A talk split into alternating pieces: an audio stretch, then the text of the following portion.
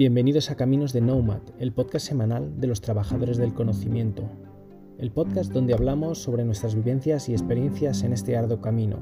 Somos una comunidad de trabajadores del conocimiento, gente como tú, que tras décadas trabajando por cuenta ajena, hoy vive de lo que ha aprendido.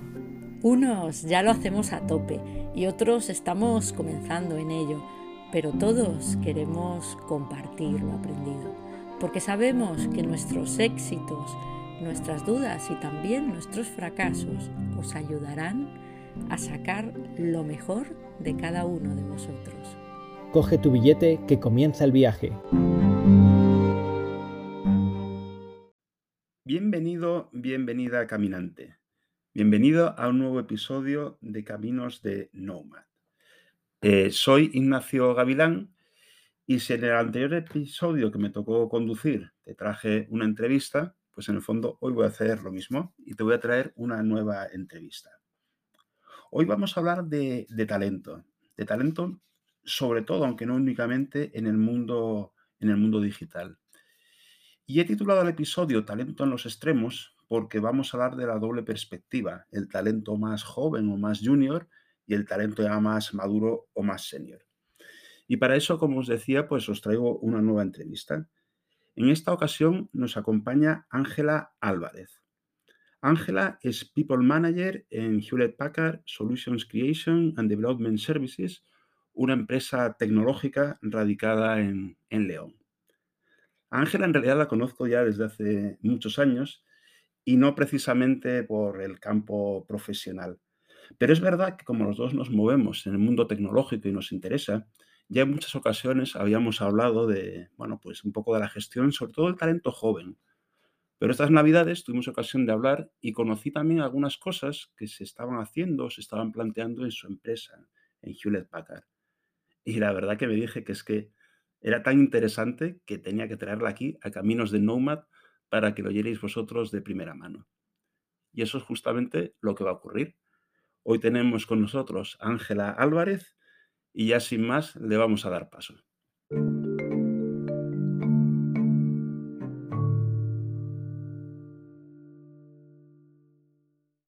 Bueno, pues bienvenida Ángela, bienvenida a Caminos de Nomad. Muchas gracias por dedicarnos estos minutos. Y si no te importa, antes de un poco de darte paso, voy a un poco para que nuestros oyentes sepan un poco, bueno, pues quién eres y de qué estamos hablando. Eh, bueno, como comentaba en la introducción, Ángela es People Manager en HP Solutions Creation and Development Services, SCDS, que es más fácil casi de decir. Aunque has trabajado antes en el ámbito de recursos humanos, incluso fuiste responsable en Innov Business School y en Rasmo Gestión. Eh, tienes una titulación en Derecho por la Universidad de Oviedo y tienes bueno, un, par de, un par de másters, el último muy reciente, el máster en Human Resources Leadership Paradigms en bueno, la acabaste nada en diciembre, hace nada, un par de meses. Sí, correcto. Sí, sí. en IE Business School, lo que todos conocemos como Instituto de Empresa, y otro ya de hace un tiempo en Innov Institute. Entonces, bueno, para nuestros oyentes, aunque lo decía un poco al principio, la verdad, Ángela, yo, bueno, te conozco desde hace muchísimos años. Y aunque te conozco, bueno, hemos hablado mucho del ámbito profesional, la verdad que a ti te conozco más, un plano más personal. Y como curiosidad decir, y lo voy a emplear al final, que realmente a ti te conocí en una pista de baloncesto hace muchos años. Sí, es verdad. Muchos, muchos, no vamos a decir cuántos para, no quedar mal ni tú ni yo, pero, pero sí. sí. sí. bueno, al principio, bueno, más de una vez te vi jugar y, alguna vez llegamos a compartir pista en alguna pachanga. las famosas pachangas, sí, sí, qué recuerdos en Oviedo. Mm. Entonces, bueno, Ángela, pues muchas gracias por estar aquí y mira, normalmente en casi todos los episodios copio, bueno, a un compañero, a su compañero telefónica, Vicente de los Ríos, que en un programa que tiene él, siempre invita a que las personas que acuden a su programa, pues se presenten a sí mismas. Desde un punto de vista ya, bueno, pues que es en parte profesional, pero también en parte personal. Y te formulo la pregunta exactamente igual que lo hace Vicente. Eh, ¿Quién es Ángela Álvarez según Ángela Álvarez? bueno, eh, fíjate, no, no sabría, no, no, no, lo he pensado nunca, ¿no? El, definirme a mí misma. Eh, en primer lugar, muchas gracias, Nacho, por, por invitarme. Eh, espero que, pasemos un buen rato comentando, como muchas veces lo hacemos, ¿no? temas que nos encantan a los dos, que es temas de personas en el ámbito profesional. Em, pues yo soy una deportista yo creo que en primer lugar siempre desde pequeña, ya lo sabes, ¿no? Eh, he estado muy unida al, mundo del deporte. Es algo que, que, no he abandonado hoy en día y que me parece crucial. No puedo vivir sin deporte. Entonces yo en primer lugar soy deportista, eh, soy madre y bueno, y trabajo con personas. Realmente me definiría así. Yo estudié Derecho de rebote, no era algo que, que pretendía hacer. En aquella época eh, me tomaba muy en serio el tema del baloncesto y, bueno, elegí derecho porque era la carrera que menos horas tenía de clase. Sinceramente, esa es la razón. Eh, luego la, vida, yo sabía en ese momento que, derecho en sí no me gustaba, pero que sí me podía servir para muchas cosas. Entonces, a partir de ahí, estuve trabajando en comercio exterior un tiempo, luego en gestión de, tiendas de, de una pyme y ya empecé a trabajar con personas en ese momento. A mí siempre me ha gustado mucho la gente, con lo cual eh, empecé primero trabajando con personas, luego me formé eh, mm. porque era, era algo que tenía ahí pendiente y a partir de ese momento pues he seguido creciendo tanto profesionalmente como personalmente dedicándome a los recursos humanos. Pues un poco en este episodio, Ángela, bueno, como ya sabes, la verdad que me inspiró una conversación que tuvimos estas navidades en que tú ya me habías contado cosas que estabais haciendo en HP sobre todo ya hemos hablado más de las personas jóvenes, pero también estas navidades me comentaste algún tema que estáis hablando, haciendo un poco con personas más mayores. Entonces me ocurrió un poco la idea de hablar del talento, pero en, esa doble perspectiva, en esos dos extremos, tanto el joven como el talento senior, ¿vale? Un poco que nos cuentes cosas que estáis haciendo. Y si te parece, pues vamos a empezar con la parte de, los jóvenes, que tenemos un poco lejos, pero bueno, bueno tú tratas eh, frecuentemente con ellos. Bueno, HP es una empresa tecnológica, es una empresa digital, y se dice mucho que realmente falta talento digital. No sé si en el mundo, desde luego en España que falta talento digital. Entonces, te quería percibir un poco, que, preguntar un poco cómo lo percibís en HP, si veis de verdad que hay esa falta de talento digital y si es así, ¿qué estáis haciendo? ¿Qué estáis intentando hacer un poco para atraer y retener ese talento joven? Bueno, esta es la gran cuestión en la que yo llevo trabajando los tres últimos años eh, directamente y poniendo mucho esfuerzo. Y bueno, yo como cabeza visible en mi organización, pero eh, muy junto con los managers, con, otras empresas, efectivamente sí que existe una, falta de, talento. No, las necesidades de las empresas ya no son solo eh, las empresas tecnológicas, sino necesita personal tecnológico, empresas de todo tipo. O sea, eh, desde empresas farmacéuticas hasta empresas de, eh, de, tiendas de alimentación, mm. cualquiera, cualquiera necesita em, ingenieros de, desarrollo porque hoy todo se centra en, y ya no vamos a hablar de inteligencia artificial y Big Data, que esa es otra parte que también nos consume, pero bueno, ahí podemos hablar de reskilling, que es más fácil, ¿no? Pero todo se gestiona a través de webs, de, aplicaciones eh, móviles, eh, de desarrollo propio de, programas de, gestión. Entonces, mm, falta mucho talento porque no entran suficientes personas a estudiar eh, ingenierías. Entonces, es una realidad. Partiendo de la, realidad, ¿qué hacemos nosotros? Bueno, nosotros la, el talento junior tenemos eh, muchos acuerdos firmados con, muchas universidades, tutorizamos una media de 50 trabajos de fin de grado eh, al año, que, son muchos, son muchos. Son proyectos que salen de nuestros propios ingenieros. Eh, muchos de ellos tienen que ver eh, con lo que la gente llama responsabilidad social corporativa, que a mí no me gusta, pero bueno, para entendernos es eso. Y, otra parte, pues eh, tiene funcionalidades internas, es decir, es algo que sale, de una, necesidad que encuentra un ingeniero de desarrollo y que dice, oye, pues vamos a ver si podemos mejorar esto, ¿no? Y, lo pone en un, en un TFG. Eh, de ahí claro, al tutorizar tantos de diferentes universidades, nos permite ir conociendo mucho a, alumnos de cuarto de, grado. sea un cuarto, normalmente es de cuarto de informática, pero puede ser de una ingeniería. También estamos con, con industriales, ¿no? Que ahora ya sabes que está, tú eres ingeniero industrial. Bueno, en tu sí, época elegíais mecánica electrónica y no sé si algo más, pero ahora tienen como nueve o diez diferentes, ¿no?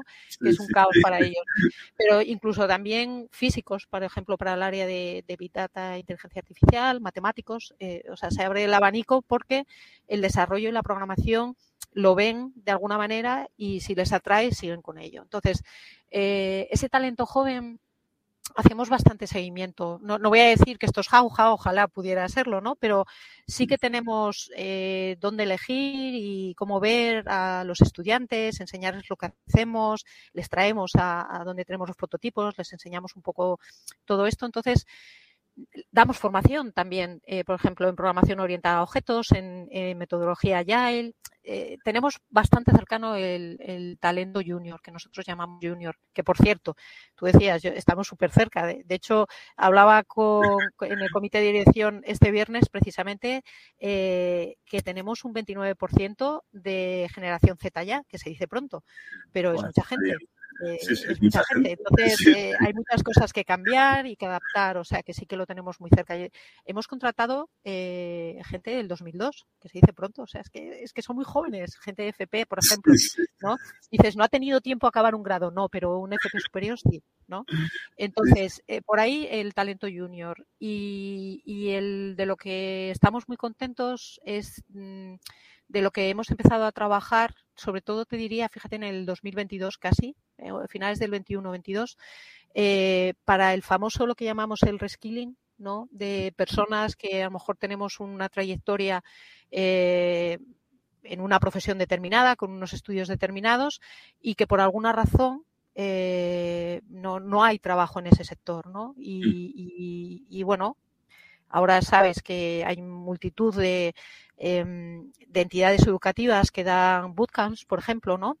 Que son cortos, muy intensos y que, que, te pueden hacer dar el salto o simplemente eh, personas que deciden hacer un FP de dos años, que a lo mejor alguna asignatura eh, se la pueden convalidar porque es parecida y lo acaban antes. Y bueno, este, este tipo de cosas hemos empezado a trabajarlas, como te decía, en, en la última parte del 21 y podemos, yo te puedo decir que tenemos a tres personas que hemos contratado a lo largo del 22 que vienen de sectores totalmente eh, diferentes a lo que puede suponer la programación en la informática.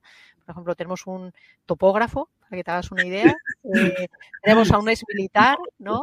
Sí, sí. Y tenemos una, un economista. Es verdad que son personas y que son personas que en algún momento de su vida eh, te cuentan o nos han contado, ¿no? Que siempre les llamó la atención el mundo de eh, de la informática del catalán y para poder trabajar en una muestra que a mí me parece muy difícil, no solamente por el cambio de chip, sino también porque empiezas a ser, después de ser un senior, de alguna manera, no es el, e, ese cambio de chip, mucha gente dice, bueno, yo mm, haría cualquier cosa, pero cuando te ofrecen un contrato de junior, mm, no haces cualquier cosa, o sea, tienes que estar muy, muy bien preparado psicológicamente. Y quería decir, Ángela, y en el talento femenino, pues también se habla mucho en las profesiones STEM, pues que hay carencia de vocaciones femeninas. Y ya la explicación ya, bueno, ni me voy a poner a buscarla porque hay muchas explicaciones. ¿Vosotros os encontráis con ese problema? ¿Realmente veis que realmente sí. hay muchas menos chicas y chicos en, en el sí, mundo sí, tecnológico? O sea, yo te doy datos. Nosotros funcionamos con datos. Eh, actualmente no llegamos a un 17%, pero es un, ese número, este dígito, eh, llevamos ocho años trabajando con él. Es decir, eh, fíjate que hay multitud de iniciativas, sobre todo en los últimos, yo diría, cinco años, ¿no? dirigidos a, a fomentar eh, el talento femenino ¿no? en STEM. Y yo no hablaría tanto de STEM porque hay parte de STEM que está cubierta por mujeres, sí. pero yo diría la parte tecnológica no está cubierta por mujeres. Y mira, ayer mismo celebrábamos un, un concurso que hacemos de programación que, que organiza HP, lo hacemos en las tres sedes, ayer fue en la sede de León eh, venía el alcalde de León a dar los premios y me preguntaba precisamente cuál era el número. Es que era el 11% de los concursantes que teníamos, de las personas, de los chicos y chicas concursantes, un 11% eran niñas, ¿no? Eh, te hablo de tercero de la ESO a segundo de bachillerato. Entonces, yo precisamente le decía, porque es, esto es una discusión habitual entre en nuestro sector, ¿no? Eh, porque no encontramos la llave, no encontramos, esta, se hacen muchas iniciativas que yo creo que no están teniendo éxito, porque a las pruebas me remito, ¿no? Entonces, eh, yo quiero ir a primaria. Hay que ir a primaria, mm, nosotros también vamos a los coles y les damos Scratch, la, la hora del código, ¿no? que es un movimiento global. Y, y, allí las niñas son felices, o sea, tú las ves y, y, están haciéndolo de tú a tú, igual que los niños, unas más espabiladas, otros menos, bueno, como si fuéramos eh, efectivamente todos iguales, ¿no? Pero en algún momento a las mujeres nos dejan de gustar pues el razonamiento lógico, las matemáticas, eh, no, no, sé por qué es. No, mu leo mucho, intento buscar con gente entendida y, y no, no, sabemos el por qué. Y es un, es un gran gap, es un agujero que hay. Eh, los sueldos, por ejemplo, aquí hay pleno trabajo, ¿no? En el sector tecnológico, pleno trabajo. Eh, los sueldos y los puestos de trabajo son buenos, son trabajos de calidad. Eh, sabemos que las mujeres tienen el mayor número de trabajos temporales y de reducciones de jornada, ¿no? Entonces, el que hubiera más mujeres en este sector permitiría tener mucha más libertad de, de vida a las mujeres, yo creo. Yo te comento un poco antes ahora el tema, bueno, soy, soy ingeniero industrial y tengo la suerte de conocer a una persona que tiene responsabilidad en el colegio de aquí de Madrid y me contaba, o sea, ella es mujer, y que, no, no he hablado con ella hace en los últimos meses, pero que incluso en los últimos años no solamente no había mejorado ese porcentaje, sino que había disminuido. Lo cual, sinceramente, yo no encuentro explicación. O sea, yo no, a mí no se me ocurre, ¿sabes? Pero bueno, pero pues mira, me gustaría hablar con ella también para discutir y ver. Yo pienso también que muchas de las iniciativas que se hacen que están muy atomizadas, es decir, eh, como que todos queremos tener, eh, no sé, el, el decir yo implantado en la nueva iniciativa y resulta que 200 kilómetros más allá, en otra ciudad, pero tu, de, tu propia comunidad, otra empresa, otra institución está haciendo lo mismo, ¿no? Entonces yo, yo pienso que no estamos unidos lo suficientes, ni las empresas ni las instituciones, para tomar esto, el, este problema de verdad, porque yo creo que es un problema, eh, y, y intentar atajarlo, pero de una manera conjunta, ¿sabes? Aquí en España funcionamos siempre porque yo lo valgo, porque yo soy el mejor, porque yo quiero hacerlo, ¿no? Y luego te das cuenta de que los de al lado lo, lo, estaban haciendo, que solamente tendrías que unirte a ellos para tener más fuerza en la misma iniciativa. Pero bueno, eh, es algo en lo que seguiremos trabajando porque creemos que es de suma importancia. Y luego hay algo, bueno, lo has mencionado, pero para quien no, lo has dejado un poco así, bueno, caer, ha aparecido, ha salido, ¿vale? Pero bueno, para quien no os conozca, vosotros tenéis la sede en León. Claro, León no es una empresa, digo, no es una empresa, no es una ciudad como Madrid o Barcelona, que es donde tú habitualmente ubicas las tecnológicas, y donde el mercado de trabajo es bueno, en principio es más abundante. Entonces, sí te quería un poco preguntar por esa sensación en León. Es una empresa que se, una empresa, vuelvo a decir una empresa, es una ciudad que se lo está peleando. Tiene ahí la sede del INCIBE, que se ha presentado lo de la sede de la inteligencia artificial, sin éxito, pero bueno, lo ha intentado. y entonces, eh, el estar en una ciudad pequeña os ayuda, os perjudica. Y si el tema de la incidencia del teletrabajo ha ido a vuestro favor, en contra, neutro, ¿cómo, mm. ¿cómo lo ves? Bueno, me vuelvo a los datos, nos ha ido a mejor el teletrabajo. De hecho, nosotros teletrabajamos eh, durante la. Antes de pandemia, lo que teníamos era un formato de trabajo, eh, modelo de organización del trabajo eh, presencial, con flexibilidad. Es decir, mmm, no había que dar muchas explicaciones, hoy me quedo en casa, trabajo, no pasa nada, pero era un modelo presencial. En pandemia como todas las tecnológicas, estábamos preparados para irnos, nos conectábamos por VPN a las workstation, que esas han quedado siempre en el parque tecnológico, en nuestra sede de allí, eh, pero no ha habido, de hecho, hubo incluso, quitando los primeros meses que fueron difíciles para todo el mundo, le controlábamos, eh, hicimos mediciones de productividad y la productividad, quitando esos primeros meses, eh, se incrementó.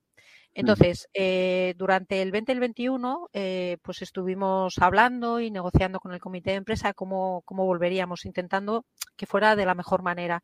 Y habíamos previsto un modelo híbrido que era, mm. bueno, pues dos días, tres días, un día, dependía del equipo. Cada equipo se iba un poco a autoorganizar, ¿no? Pero incluso antes de implantarlo, haciendo encuestas eh, internas, vimos que la gente estaba muy cómoda como estaba, ¿no? Y lo que nosotros no queremos es que la gente esté incómoda, porque a mí cuando me preguntan cuál es tu trabajo, yo hacer feliz a la gente. Me suena un poco chorras, pero al final yo creo que si estamos contentos en el trabajo, nuestra productividad es mayor, ¿no? Eh, no voy a utilizar la palabra feliz, que es a lo mejor demasiado, no sé, una manera que no te dice yo no estoy feliz en el trabajo, bueno, que estés de la mejor manera posible eh, y lo más contento posible haciendo una cosa que te guste de la mejor manera posible. Entonces, al modelo que hemos llegado ya cuando ha finalizado la pandemia, es que efectivamente cada, cada equipo con su manager va decidiendo qué día había al site qué día viene, pero con sentido. Es decir, lo que nosotros no queremos es que la gente venga para ponerse unos cascos y conectarse un Zoom con, con, otros compañeros de otros equipos en otros sitios. Lo que queremos es, pues, a lo mejor, que sale una release, que se acaba un sprint, que eh, lo que sea, eh, y cada, por ejemplo, inteligencia artificial, pues a lo mejor viene una vez cada dos semanas. Mm. Big Data, pues cada tres. los de Views, son nombres es que no suena a nada, pero para nosotros tiene sentido, pues vienen una vez a la semana. Eh, esto mm. nos permite y nos ha permitido crecer eh, fuera de León. Haz lo que intentábamos era vender eh, León. León como ciudad, como provincia, una, el slow life, ¿no? El estar cerca de la montaña, estar cerca de Asturias, el mar. eso es lo que intentábamos buscar. Ahora mm, no hace falta. Eh, no tenemos que hacer eso. Lo que intentamos es que encontrar a gente en Andalucía o gente, ¿sabes? Tampoco buscamos, por ejemplo, en Madrid y en Barcelona, obviamente, y tampoco probablemente en Málaga, que es otro pueblo tecnológico, ¿no? Valencia empieza a serlo ahora, País Vasco. Intentamos buscar, pues, eh, que se pueda venir con, con, cierta facilidad, ¿no? Tenemos gente en Cádiz y Granada que no vienen tanto, pero vienen una vez al quarter, pagamos los gastos.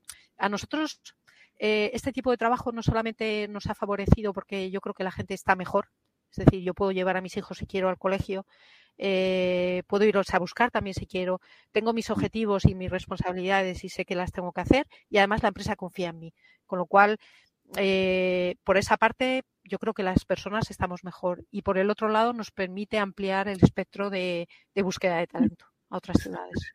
A mí me llamaba la atención como experiencia personal, o sea, en, algunos cursos que estoy dando, algunos son de promoción de empleo, y en uno que acabamos nada la semana pasada, cuando entrevisté a los chicos, sobre todo los de Canarias, me decían que claro, querían funcionar en teletrabajo.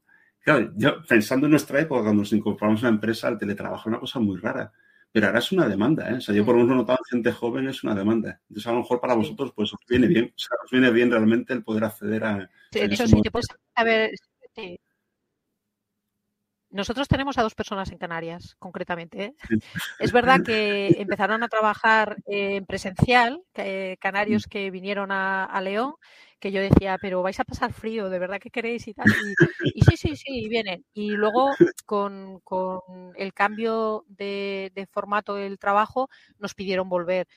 Estupendo, o sea, no estás mejor en tu casa, eh, no pasa nada, vete a tu casa ya, eh, mm. ya venir y tengas sentido. Mm, a nosotros nos, ha favorecido, pero es verdad que teletrabajo 100% tampoco lo queremos. ¿eh? Pues si te parece, Ángel, vamos a cambiar del extremo, porque vamos este programa vamos a ver dos extremos, el junior y el senior. Vamos a pasar a la parte senior, que además una de las cosas que me inspiró para, bueno, para entrevistarte para Caminos de Nomad fue precisamente pues, estas navidades que me contaste cosas que estáis haciendo precisamente un poco más con el talento senior dentro del SPC, SCDS. Entonces, bueno, si nos puedes contar un poquito qué estáis haciendo ya para gente un poquito más talludita, cómo lo veis y qué estáis haciendo. Bueno, nosotros, em, la realidad de, nuestra empresa, de nuestra compañía, es que el 80% son ingenieros. Es decir, eh, y nosotros tenemos em, una plataforma, utilizamos eh, una plataforma que es Pluralsight, eh, para, para, cursos técnicos de, corta duración. Eh, ¿Cuándo los utilizamos? Bueno, los propios managers con, con, las personas van viendo si, por ejemplo, un proyecto eh, va a cambiar o se va a actualizar o va a utilizar algún tipo de tecnología diferente, utilizan esta plataforma. Es decir, nosotros también es verdad que tenemos 12 horas al mes para formarnos en lo que queramos, que tenga algo que ver eh, con nuestro mundo. Es decir, yo, bueno, yo podría estudiar programación si quisiera, ¿no? Porque al final es nuestro mundo. Pero en general es para formarte en cualquier tecnología, aunque no la estés utilizando. ¿Vale? Eso, eso por un lado. Por el otro, obviamente, si lo necesitas para tu puesto de trabajo y tu equipo, eso no se contabiliza dentro de esas 12 horas. Y luego promovemos mucho que personas que llevan con nosotros ya unos años, que creo que es a lo que te refieres, eh, cambie de equipo y cambie de tecnología. Nosotros tenemos la suerte de que tenemos desde lenguajes de muy bajo nivel, como C++, porque desarrollamos muy cerca del hardware, hasta equipos de inteligencia artificial, Big Data y Cloud.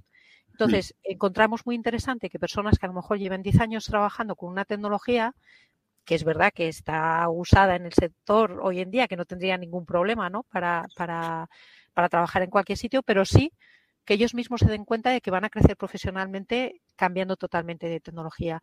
Y mm. tenemos los casos, nos cuesta, ¿eh? no, no te creas, la gente le cuesta moverse esta movilidad interna que intentamos que, suceda más a menudo.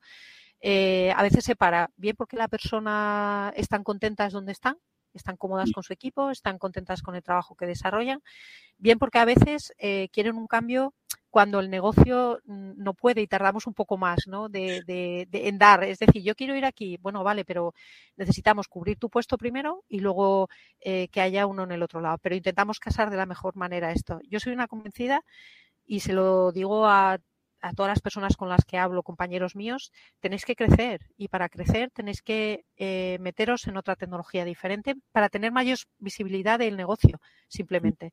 Entonces, eh, ponemos mucho esfuerzo en, esa parte. Luego, la otra parte que te contaba también eh, es más externa, el, intentar encontrar talento. no solamente en, ingenieros de, de desarrollo que lo hayan estudiado, sino que puedan formarse en eso.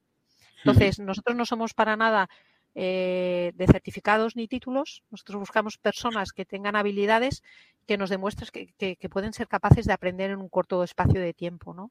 De hecho, el otro día estuve en, una, en Madrid, en una de estas escuelas con las que colaboramos, eh, eh, que hace bootcamps tecnológicos, y mm, hablaba de talento y de esto, ¿no? Y mucha gente que me estaba escuchando, eh, presencial y en remoto, pues eh, escribían las preguntas, oye, pues, pues yo estoy en eso, yo trabajaba en esto y ahora he decidido formarme en esto, ¿no? Son bootcamps que a lo mejor te duran tres, cuatro, cinco meses, que luego lleva el doble de tiempo de, de atención personal, porque ya sabes que todo esto lo tienes que luego trabajar, pero que les da una visión muy buena eh, y les da una formación básica muy buena para luego poder seguir desarrollándose. Y en ese punto estamos, ¿eh? Lo mismo que FP Dual, por ejemplo. Bueno, no es lo mismo porque va dirigido más a jóvenes, pero es, lo mismo.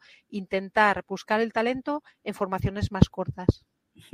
Fíjate que eh, yo el otro día lo comentaba, la verdad que no sé con quién, hablando precisamente un poco de, de, de tecnología, entendimiento de la tecnología, y en mi opinión, un poco las personas con más experiencia aportan una visión que no tienen los jóvenes, que es la historia. O sea, cómo hemos llegado hasta donde estamos. Yo pongo algún ejemplo de la paso de Business Intelligence al Big Data, cómo ha llegado la inteligencia artificial. Y yo a veces pienso, o sea, en la labor que hago yo ahora, que es más docente, que muchas veces la gente joven no entiende cómo hemos llegado hasta allí. Y el entenderlo es importante. Porque a veces se hacen, digamos, malas concepciones. Entonces, bueno, yo no sé si tú estás de acuerdo, si vosotros, pero de alguna forma yo creo, y no sé si tú estás de acuerdo, que hay algún sitio, sí que hay sitio para personas senior en tecnología, aunque quizá, bueno, o tengan que hacer el reskinning que mencionabas antes o, aportar quizá otro rol un poco, un poco diferente. ¿no? Estoy totalmente de acuerdo contigo y, esto nos lleva a la otra parte, o sea, primero saber o hacer saber a los más jóvenes que no han vivido ese cambio ¿no? Eh, tan rápido en los últimos años que ha habido, el saber de dónde venimos, lo, que decías tú justamente con Cascada, ¿no? Cómo hemos llegado allá y la Scrum o, lo que sea sin haber pasado antes eh, por los errores del método de Cascada, ¿no? Eh, eso por un lado y luego por el otro la importancia que además ya lo hemos hablado tú varias veces, mm. em, de que haya diversidad en, en los equipos, diversidad hombres, mujeres, jóvenes, no tan jóvenes, mayores, porque las perspectivas a la hora de tomar una decisión, de ver una solución a un problema, eh, cada uno la tenemos de una manera diferente. Entonces, y esto es además algo químico y algo fisiológico, o sea, en el caso de hombres y mujeres. Entonces, para mí es muy importante eh, que haya esta, esta diversidad, tanto por lo que tú decías y señalabas, oye, para llegar aquí hemos vivido antes todo esto eh, y poder entenderlo y mejorarlo incluso, y por otro lado, para que los equipos ganen. Muy bien. Oye, te voy a hacer, no la última, una penúltima pregunta un poco, bueno, sorprendente. Así no se te va a sorprender, a lo mejor a nuestros oyentes sí. Al principio del episodio decía que yo te había conocido en una pista de baloncesto. Y me consta que, bueno, que tú en primera persona eres muy deportista, que toda tu familia es muy deportista, tu, tu marido, tus hijos, tus hijas. Pero te lo voy a hacer si puedes llevarlo un poco al terreno profesional. ¿Qué crees tú un poco, o si crees, que el deporte puede enseñar en el terreno profesional? ¿Qué nos puede aportar como profesionales. Bueno, si crees que algo, si crees que nada, pues... Por supuesto, ¿cómo, no? ¿Cómo voy a hablar yo mal? Eh, yo creo que es, eh, fíjate, es algo crítico mm, no solo para, para desempeñar un trabajo eh, cuando somos mayores, sino es algo que deberíamos de darle más importancia desde el colegio, que sí que se la dan a veces, pero luego se va diluyendo y se va perdiendo, ¿no?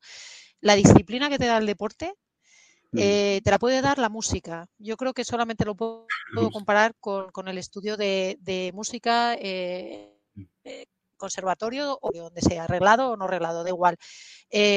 o, o, el baile. Al final necesitas una disciplina, necesitas unos entrenamientos. Esa disciplina luego cuando lo llevas al mundo del trabajo tienes por, por delante y por adelantado eh, un orden, ¿no? Un cierto orden de, en tu cabeza. Eh, yo creo que también cuando hablamos de gestión del tiempo, por ejemplo, ¿no? Yo muchas veces eh, tú decías, tus hijos hacen mucho deporte, efectivamente hacen mucho deporte y, doblan y hacen varios deportes y han hecho varios deportes, ¿no? Entonces, yo recuerdo siempre que me decían, incluso profesores en el colegio, ay, ¿por qué hacen tantas cosas? Digo, mira, si quieren, pues pueden, ¿no? Y simplemente el, orden eh, para tener tiempo para todo es importante. Y un ejemplo práctico de la importancia que yo le doy no es que sea eh, vamos a ver, no, es definitivo, obviamente, pero yo cuando, cuando veo currículums, eh, sobre todo de gente joven, que es cuando lo suelen poner, si es que lo ponen, ¿no? Sí, sí. De, de, ingenieros juniors, y ponen pues que han hecho deporte o que han hecho algún voluntariado o algo de eso. Para, a mí me aporta muchísimo, porque al final em, lo que yo trato de ver es a la persona.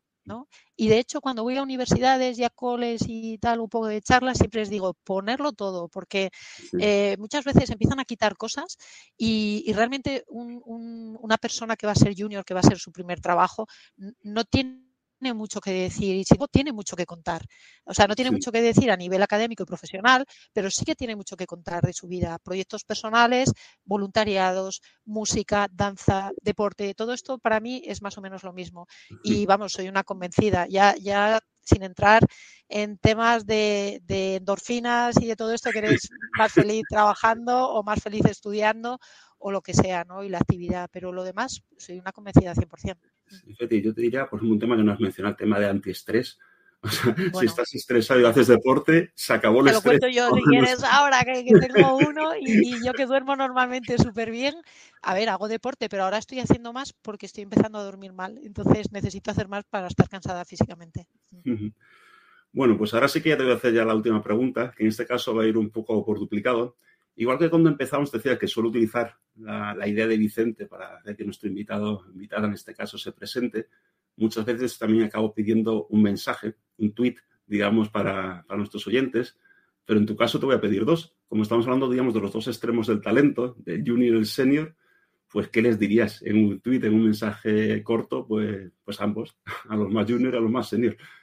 Mm, pues mira, eh, para los jóvenes les diría que a pesar de todo lo que escuchan en, medios, eh, les necesitamos, les queremos y les estamos esperando.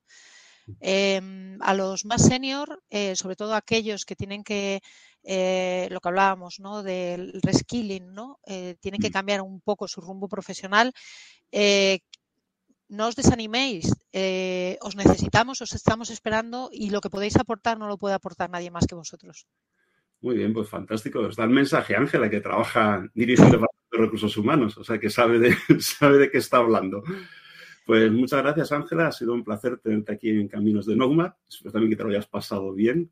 Sí, sí, ha sido un placer, Nacho. Muchísimas gracias por, por invitarme y bueno, os seguiré escuchando.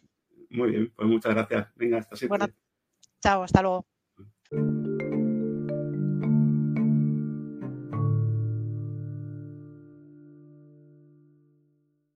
Y con esto cerramos este episodio de Caminos de Nomad y con ese mensaje que nos, nos transmitía Ángela de que os necesitamos.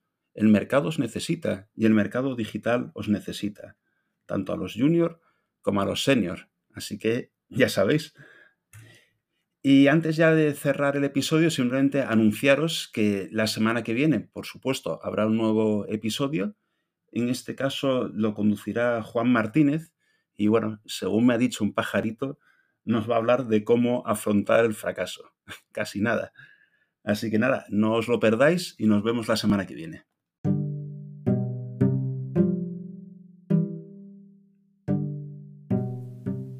Y hasta aquí un nuevo capítulo de Caminos de Nomad, el podcast semanal de los trabajadores del conocimiento.